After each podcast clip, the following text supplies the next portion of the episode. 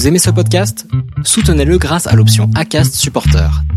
C'est vous qui choisissez combien vous donnez et à quelle fréquence. Cliquez simplement sur le lien dans la description du podcast pour le soutenir dès à présent. Flexibility is great. That's why there's yoga. Flexibility for your insurance coverage is great too. That's why there's United Healthcare Insurance Plans. Underwritten by Golden Rule Insurance Company, United Healthcare Insurance Plans offer flexible, budget friendly coverage for medical, vision, dental, and more. One of these plans may be right for you if you're, say, between jobs, coming off your parents' plan, turning a side hustle into a full hustle, or even missed open enrollment. Want more flexibility? Find out more about United Healthcare Insurance Plans at uh1.com.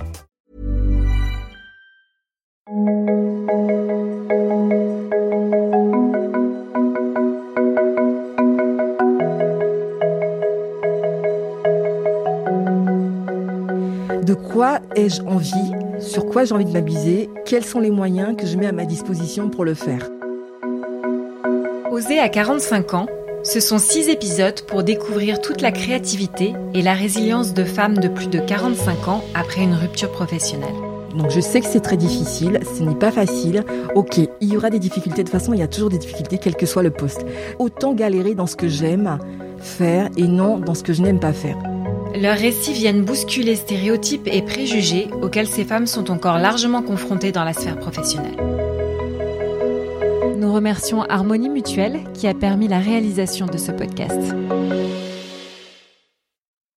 Bonjour, donc je suis Lily, j'ai 49 ans, je viens des îles, la Guadeloupe, donc des îles françaises. J'ai choisi des métiers qui me permettent de travailler n'importe où dans le monde. Mon île était trop petite et il fallait que j'aille voir le monde. Moi, j'ai, euh, on va dire, une éducation euh, pas stricte, mais je dirais que les études c'était très important chez moi. Par malheur, ma mère était parent délégué. Donc, présente à tous les conseils de classe et comparer les notes avec mes amis, mes copines. Donc, en gros, je me suis dit, OK, il faut que tu sois la première. Comme ça, on se laissera tranquille et elle viendra plus te dire que à tel ou à tel a une meilleure note que toi. Donc, du coup, c'était ça sans arrêt, euh, travailler, travailler, travailler non-stop pour avoir les meilleures notes, pour être tranquille. Et surtout que, comme elle ne voulait pas du tout que je me dirige vers la mode, donc le but étant, c'était d'avoir les bonnes notes pour avoir l'école euh, privée euh, pour étudier la mode. Donc, j'avais pas trop le choix du côté de mon père, donc il était beaucoup plus, c'était beaucoup plus simple. Hein. Il me dit voilà, donc si tu travailles, c'est pour toi, c'est pour ton futur, c'est pour ta vie future. Donc si tu as envie de travailler, tu travailles. Si t'as pas envie de travailler, bah tu ne travailles pas. Donc ça a toujours été ça. Donc effectivement, je suis une femme très indépendante. À 13 ans, je savais déjà que je voulais devenir styliste de mode. Donc euh, c'était pas compliqué. C'est vrai que ma mère était modéliste aussi dans la mode, mais elle ne voulait pas du tout que je fasse euh, ce métier. J'avais un cours particulier avec mon prof de latin. Après mon cours de latin, elle me demandait ben, si je voulais regarder des timbres avec son fils, parce que son fils ici était dans ma classe. Je lui ai dit non, non, euh, en ce moment je dessine. Euh, et, euh, et, donc j'ai envie de continuer. Et elle m'a posé la question, elle m'a demandé mais qu'est-ce que tu dessines? Je dessine des robes, des voilà des robes. Ah donc tu veux devenir styliste? Et c'est là que j'ai entendu ce mot pour la première fois. Je me suis dit ah bah chouette alors oui c'est ça. Donc oui voilà quand on dessine des, des, des, des vêtements de mode on devient styliste ou créatrice. Et donc en rentrée chez moi, j'ai dit ok voilà, donc je veux, je veux devenir styliste. Et ça a été ça jusqu'au jusqu'au bac. Ma mère m'a dit bah si tu passes en S, je te paierai euh, ton école de mode, mais sinon tu l'auras pas. Et donc donc j'étais obligée euh, bah, d'étudier les maths et les sciences pour faire une école de mode parce qu'elle voulait pas que j'aille dans, dans le parcours en, en histoire de l'art dès le lycée parce qu'elle trouvait le niveau trop faible. Donc j'ai étudié les maths et ensuite j'ai choisi mon école de mon école de mode elle voulait que je me dirige vers, davantage vers l'archi. Et moi, j'étais pas prête pour l'archi. C'était vraiment la mode qui m'intéressait. Donc, j'ai choisi l'école d'archi la plus chère et choisi mon école de mode. Et donc, c'est le prix qui a fait balancer le, le parcours. Donc, en gros, quand elle a vu qu'elle devait payer beaucoup plus cher une école d'archi, elle s'est dit, bon, on va peut-être payer l'école de mode. Et donc, euh, j'ai étudié dans l'école euh, qui m'intéressait et euh, voilà, et c'était vraiment chouette, quoi. C'était vraiment un beau parcours.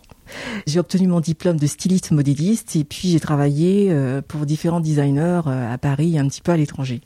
Suivant mon parcours, j'ai rencontré des clients qui m'ont demandé pourquoi je n'avais pas une boutique, je ne lançais pas ma marque. Après maintes et maintes réflexions, j'ai décidé de lancer ma marque et euh, donc j'ai travaillé en tant que styliste dans la robe de mariée pendant un petit bout de temps. J'ai voyagé pas mal dans le monde et puis il y a eu la crise beaucoup moins de commandes, euh, le freelance ça marchait très peu, donc j'ai dû euh, me, bah, me réinventer. J'ai effectué une formation euh, en tant que visual merchandiser, décoratrice d'intérieur. J'ai obtenu mon certificat et puis j'ai commencé à travailler en tant que décoratrice, puis chef décoratrice pour une grande enseigne de design. Suite à un licenciement économique, donc je me retrouve sur le marché du travail. Durant cette expérience, j'avais pressenti que c'était, il fallait que j'aille au-dessus, que j'aille plus loin et que vraiment euh, l'architecture, la déco, tout ça, ça me plaisait et euh, il fallait, en fait, l'idée c'était de trouver une formation, euh, en tout cas euh, se former pour pouvoir travailler en tant qu'archi. Donc au fil des recherches, c'était très compliqué. C'était encore un parcours de trois ans avec des écoles privées comme celle que j'ai utilisée pour passer mon diplôme de styliste, donc très cher. Et je me suis dit là, ça va pas être possible.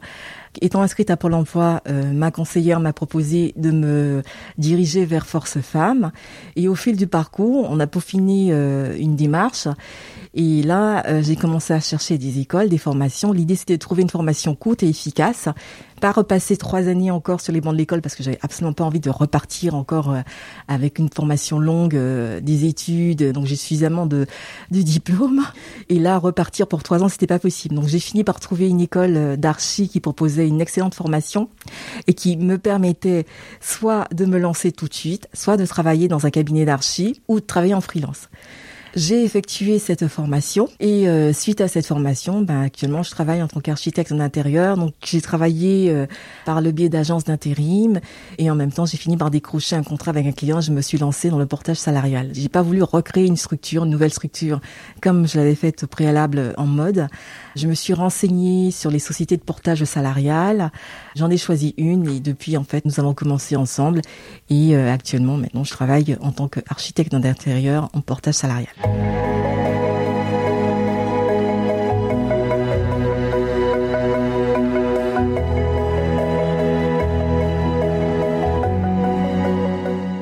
Que je suis euh, quelqu'un d'assez perfectionniste, voire même trop perfectionniste. Pour moi, quand on fait quelque chose, il faut aller jusqu'au bout, il faut que ça soit bien fait. Quel que soit euh, le métier, euh, le projet qu'on accepte de prendre, il faut aller jusqu'au bout. Je déteste abandonner, je suis pointilleuse, je, suis vraiment sur les détails. Je suis assez, on va dire, un peu trop directe dans mon entourage et, j'aime beaucoup les challenges. Et je suis une personne qui s'ennuie très vite, donc il faut que je fasse quelque chose. J'aime, il faut, il faut que je fasse quelque chose. Je ne peux pas rester sans rien faire.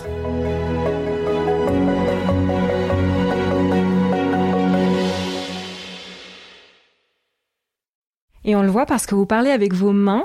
Est-ce que votre euh, corps parle pour vous? Qu'est-ce qui se passe dans des cas comme ça? J'avoue être hypersensible et très émotive. Quand je pense à quelque chose, c'est réfléchir, c'est penser, c'est aller jusqu'au bout et se dire voilà, il faut que chaque personne y trouve son compte, il faut essayer de plaire au, au plus grand nombre. Donc euh, c'est à la fois une qualité et aussi un défaut, quoi, le perfectionnisme. Et on est comme on est. Lily, est-ce que dans votre parcours, il y a des moments dont vous voudriez nous parler un petit peu plus?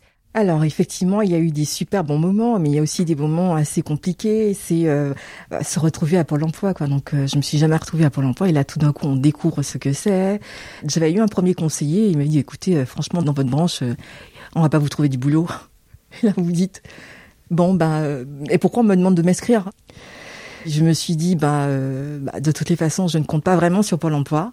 J'ai toujours cherché euh, mes postes euh, à, l'extérieur, avec mes contacts euh, tous les jours, en, scrutant les annonces, en appelant des entreprises, en faisant de la recherche sur Internet, essayer de cibler les entreprises qui éventuellement pourront m'embaucher et accepter mon parcours, parce que faut savoir que je n'ai pas uniquement travaillé en France, j'ai aussi travaillé à l'étranger. ce que je trouve embêtant aussi, c'est que en fait, c'est surtout en France que je rencontre ce problème, c'est qu'on est quand on a fait une formation, on n'est catalogué que dans ce parcours de métier. C'est-à-dire que j'ai fait une formation d'art appliqué, ça ne veut pas dire que je ne pourrais pas travailler dans une autre branche que la mode ou euh, voilà.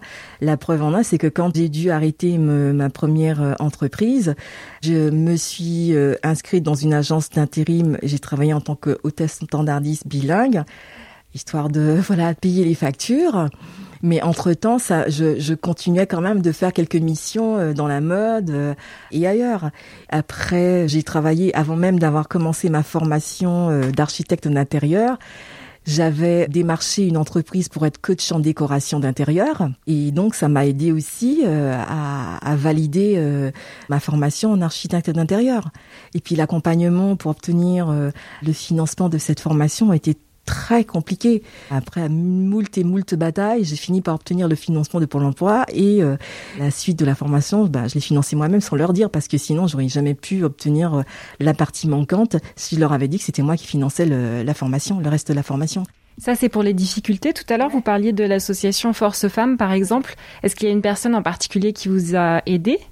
Oui, ma formatrice, Martine. Mais vraiment, euh, son côté positif, le punch, et puis euh, toujours essayer de trouver des solutions, même si euh, on voit tout en noir et qu'on se dit mais on va jamais trouver une solution. Ben non, elle continue de chercher et ça m'a beaucoup aidé et le fait aussi de, bah, de se dire que on a quand même quelqu'un qui nous suit et qui peut quand même nous donner des informations, nous communiquer des informations qui nous manquent parce qu'on n'a pas franchement le temps de chercher, euh, de poser des questions aux collègues quand on n'avait pas les réponses. Donc ça, franchement, l'accompagnement de Force Femmes, ça a vraiment été le bon déclic. Force Femmes, c'est vraiment ciblé. C'est notre parcours, c'est notre background. Et c'est à partir de là qu'on travaille et c'est ça qui fait la force de Force Femmes. Martinelli, bon écoutez, on va trouver une solution, je vais demander aux collègues, on va essayer de voir et je reviens vers vous. Dans la journée, elle m'appelle, elle me dit voilà, j'ai une collègue qui m'a proposé une solution.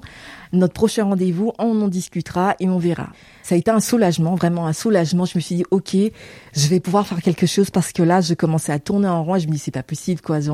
C'est pas les quelques coachings. Il faut vraiment que je me forme parce que j'ai vraiment besoin de cette partie d'archi, que je n'ai pas cette compétence d'archi que je n'ai pas. En déco, ça allait très bien parce que j'étais chef décoratrice, mais en archi, il fallait apprendre à faire les plans, il fallait apprendre à, casser des cloisons, à monter des cloisons, voilà, pouvoir accompagner un entrepreneur, voir comment se passe un chantier. Quand j'ai revu Martine, elle m'a dit voilà, on a la solution de passer par le crédit. Euh, euh, voilà un crédit financier, je ne sais plus trop quoi, et euh, il faut juste présenter un dossier. J'ai préparé mon dossier, nous l'avons revu ensemble. Je me suis dit ok, on y va, ça passe ou ça casse. J'ai présenté mon dossier et j'ai une réponse positive. J'étais hyper contente, je m'y attendais pas du tout. et donc de, de là, je me dit ok Martine, j'ai le financement. Maintenant, on va faire le dossier, on va faire l'inscription euh, au sein de l'école. Et ensuite, elle m'a suivi dans mon parcours pour la recherche de postes, la recherche de clients. Donc euh, voilà, donc j'ai répondu à plusieurs annonces. Ensuite, j'ai trouvé un poste en tant qu'architecte dessinatrice au sein d'une agence, euh, un bureau d'études.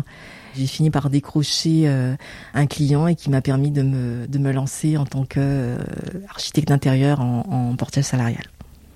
Et là, donc, je continue de démarcher d'autres clients pour, pour étoffer en fait ma structure. Ce qui me plaît le plus dans mon travail au quotidien, c'est de trouver de nouvelles idées et euh, de proposer euh, des nouveaux agencements et surtout euh, choper de belles pièces pour décorer, proposer des choses que les clients ne n'oseraient pas en fait choisir, sortir mon client de sa zone de confort. Dernièrement, j'ai rendu un projet à une cliente.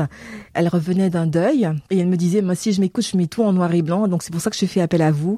J'ai proposé des tons pastels euh, dans des bleus, des bleus beiges, des gris beiges, euh, en mélangeant les genres, en mélangeant à la fois et la peinture et des panoramas, euh, en lui proposant des pièces un peu plus design qu'elle n'oserait pas acheter. Et elle me disait, voilà, donc même, même les mélanges que vous avez faits, je pense jamais, je pensais que ça aurait pu fonctionner, les couleurs, la palette de couleurs que je lui ai proposée et elle me dit je me sens vraiment bien chez moi.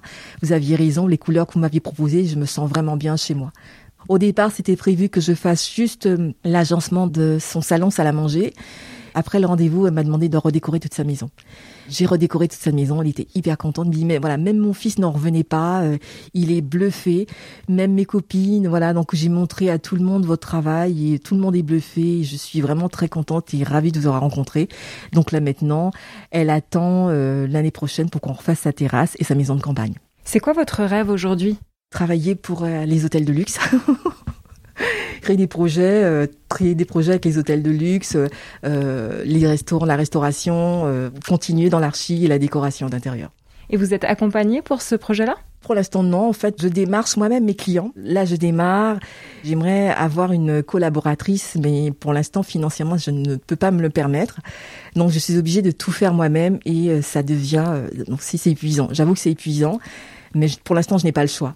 Donc en attendant d'avoir des, projets euh, avec des budgets plus importants, je suis obligée d'être au four et au moulin.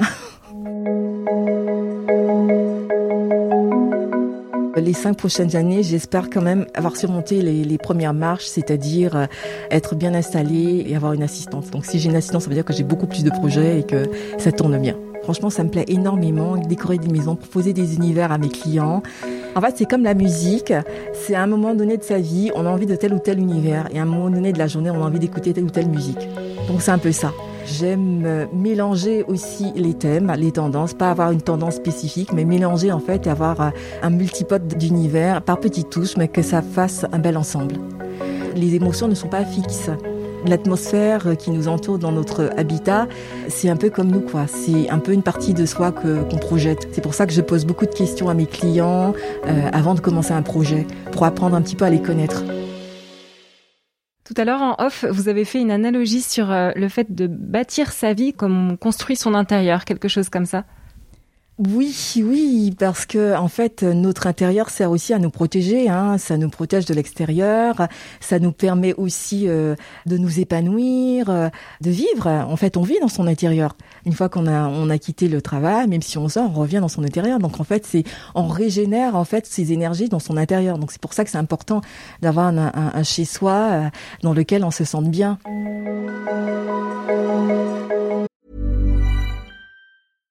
Flexibility is great. That's why there's yoga. Flexibility for your insurance coverage is great too. That's why there's United Healthcare Insurance Plans. Underwritten by Golden Rule Insurance Company, United Healthcare Insurance Plans offer flexible, budget friendly coverage for medical, vision, dental, and more.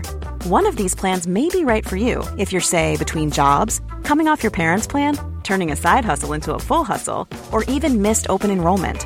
Want more flexibility? Find out more about United Healthcare Insurance Plans at uh1.com. Né